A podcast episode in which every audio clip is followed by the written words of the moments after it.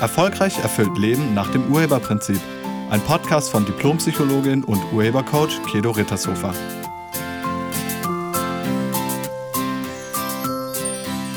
Hallo, herzlich willkommen und schön, dass du da bist. In dieser Podcast-Folge sprechen wir über Führung und über Führungsfehler.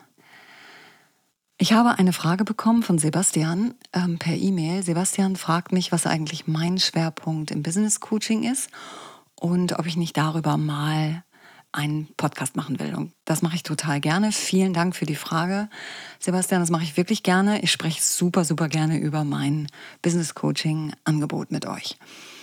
Okay, Business Coaching bedeutet Coaching für Menschen im Arbeitsumfeld. Ein bisschen anders als Live-Coaching. Im Live-Coaching geht es um deine privaten oder persönlichen Angelegenheiten und im Business geht es halt um alle Sachen, die mit Business, also mit dem Beruf zusammenhängen. Und ich selber habe Arbeits- und Organisationspsychologie studiert, also Schwerpunkt auch Arbeits- und Organisationspsychologie, sprich Wirtschaftspsychologie heute. Und ähm, ich mache das seit 1997, dass ich Menschen im Business berate und seit 1999 mache ich das auch als Coach. Weil Coaching hat ja ein bisschen anderen Anspruch. Also Coaching bedeutet, dass man mich nutzen kann, um sich dahin zu bringen, wo man hin will. Das ist Coaching. Und Coaching im Business ist genau das. Das heißt, ich ermächtige oder unterstütze die Firmen darin, dahin zu kommen, wo sie hinwollen. Mein Schwerpunkt ist die Führungskraft. Also mein Schwerpunkt im Business Coaching nach dem Urheberprinzip sind die Führungskräfte, sprich die Chefs. Ich coache die Chefetage und danach natürlich alle Führungsebenen immer von oben nach unten. Warum von oben nach unten? Weil das am besten funktioniert. Wenn man oben anfängt, dann geht es schneller, wirklich was innerhalb des Unternehmens zu bewirken, weil oben sind die mit dem meisten Einfluss.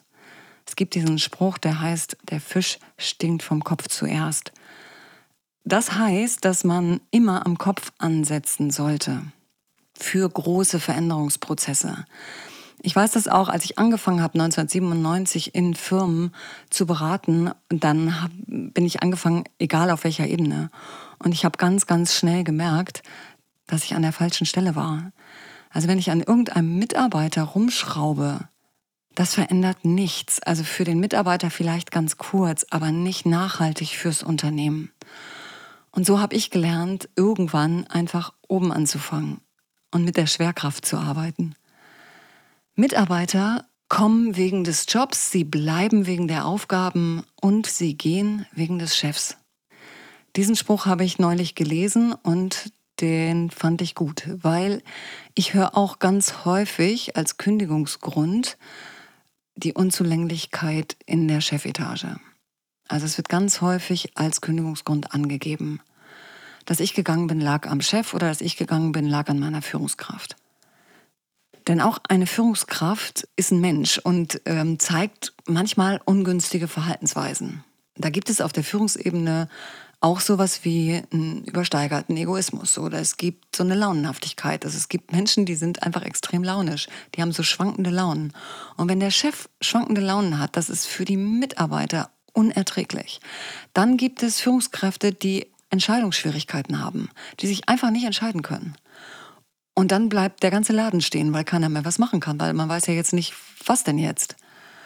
Oder es gibt ähm, Vorgesetzte mit Kommunikationsschwächen, die sich einfach nicht trauen, irgendwas zu sagen oder die, die ja manchmal auch nicht wissen, wie sie es sagen sollen. Oder Sachen wieder vergessen. Also ganz viel sagen und ganz viel zusagen und dann das nicht einhalten.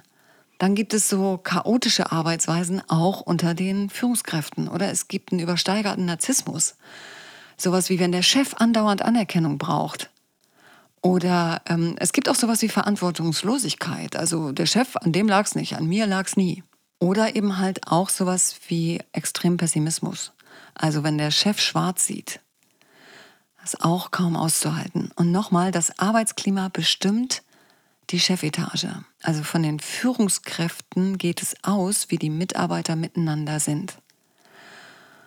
Und in ganz vielen Firmen herrscht Misstrauen, Angst, Druck, Stress, Lästern übereinander, negative Meinungen, Fehlen von Anerkennung und Wertschätzung.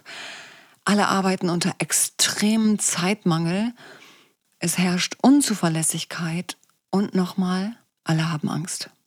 Angst davor, dass sie die Termine nicht einhalten, Angst vor Strafen, Angst vor Entlassung, Angst davor, dass der Kunde weggeht, ähm, Angst vor Umsatzeinbußen. Es herrscht überall, egal auf welcher Ebene, Angst. Und all das wird von oben nach unten weitergegeben. Das kann sich eine Firma auf Dauer nicht leisten. Solche Führungsfehler sind weitreichend. Das führt nämlich zu Unzufriedenheit bei den Mitarbeitern. Und unzufriedene Mitarbeiter sind demotiviert.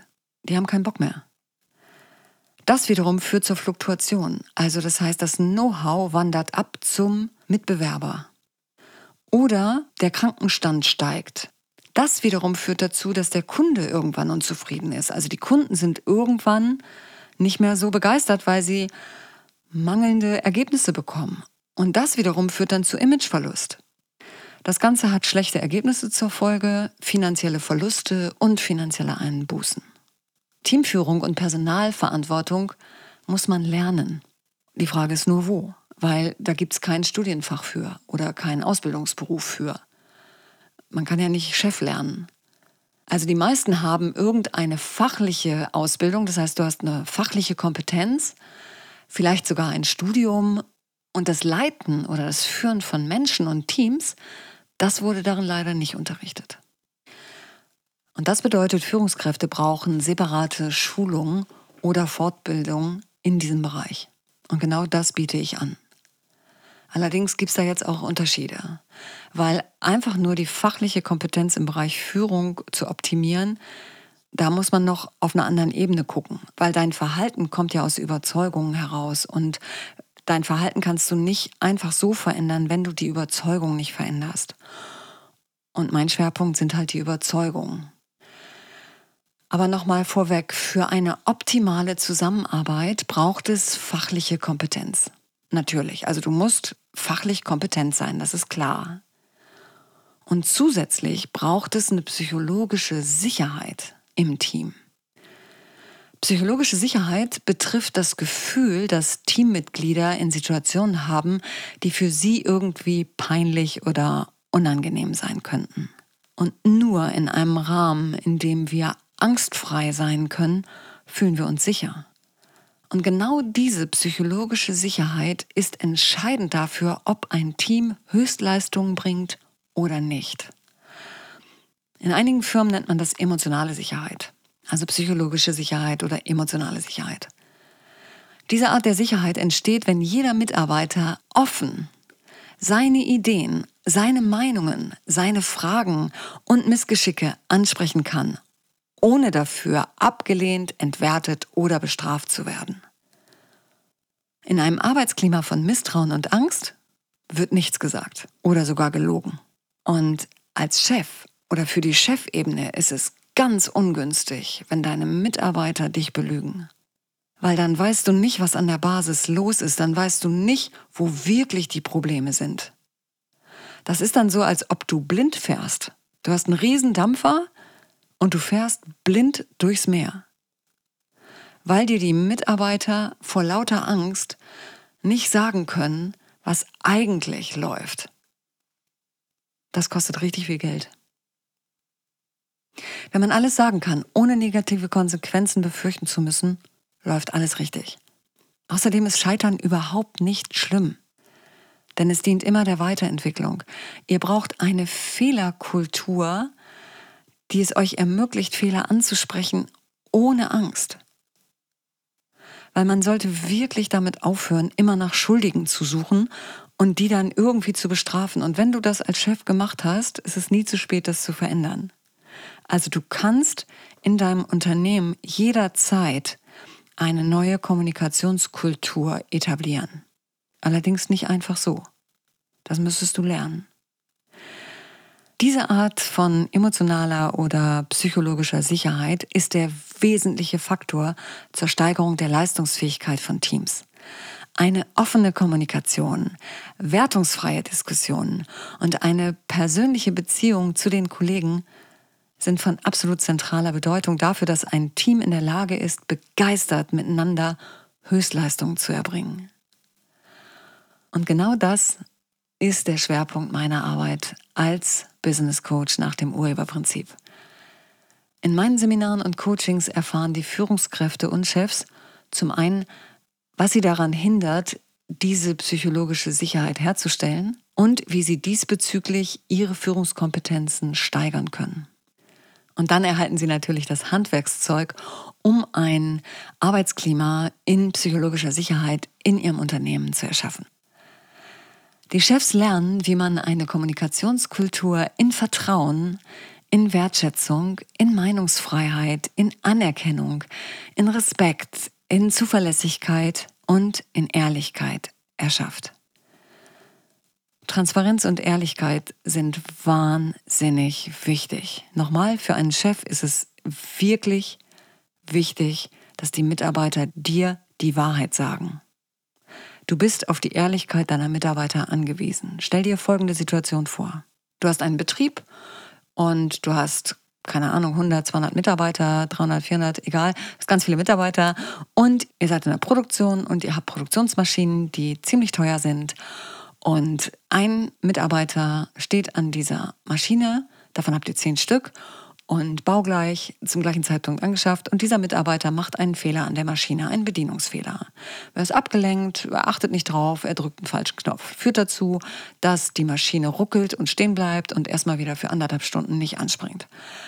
Bis dann alles gefunden ist und so weiter und bis man wieder neu starten kann. Das Ganze dauert anderthalb Stunden. Auf Nachfrage, was denn da los war, sagt er, das lag an der Maschine. Das ist irgendwie Materialverschleiß. Und er sagt das, weil er in einem Klima von Angst und Druck und Stress arbeitet. In so einem Klima sagt man nicht die Wahrheit, da redet man sich raus. Da ist man lieber das Opfer als der Täter. So, das allerdings führt jetzt dazu, dass der Chef denkt, Mist, wir haben zehn von diesen Maschinen. Wenn es bei der einen zu Materialverschleiß kommt, dann wird es auch bei den anderen neun irgendwann zu diesen Materialfehlern kommen oder zu diesen Problemen. Das bedeutet, wir müssen dafür Gelder frei, freistellen. Also wir müssen mit diesem Geldposten rechnen. Wir müssen wahrscheinlich alle Maschinen überholen lassen. Und das kostet richtig viel Geld. Und dieses Geld nehmen wir aus einem anderen Bereich raus. Wir wollten eigentlich neue Mitarbeiter einstellen, um den Arbeitsdruck geringer zu bringen, also um den Arbeitsdruck anders zu verteilen oder etwas zu verringern durch mehr Mitarbeiter. Aber das können wir uns jetzt nicht mehr leisten, weil die Gelder gehen jetzt in die Überholung der Maschinen. Und das, kannst du dir vorstellen, ist ziemlich blöd, weil an der Maschine lag es überhaupt nicht. Deshalb ist es so wichtig, dass man eine Kommunikationskultur hat, in der man Fehler offen zugeben kann. Und das kann man nur, wenn man angstfrei ist. Das heißt, wenn das Klima, das Kommunikationsklima, das Arbeitsklima frei von Angst, Druck und Stress ist, nur dann ist es möglich, die Wahrheit zu sagen.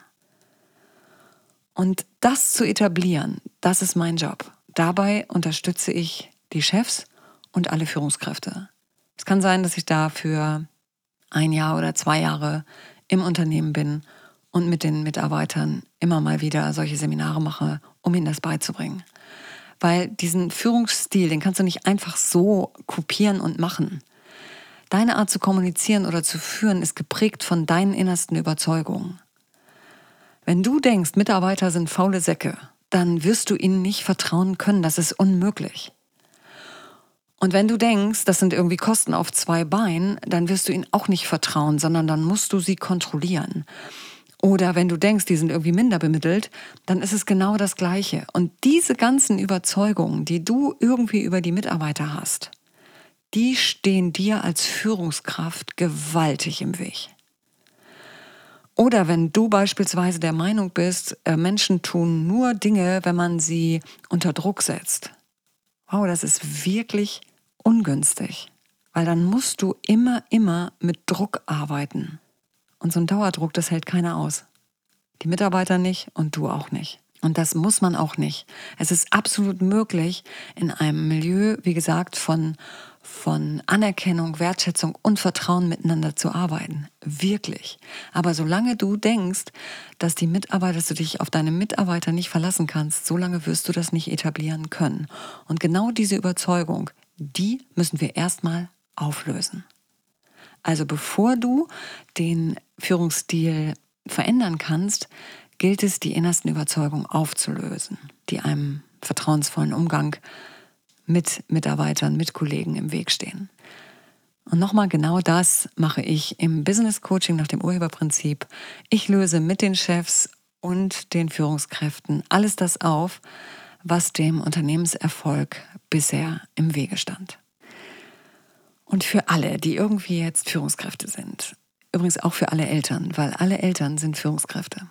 Wenn du schon mal ein bisschen üben willst, dann lade ich dich ein, Übe dich in wertungsfreier Kommunikation.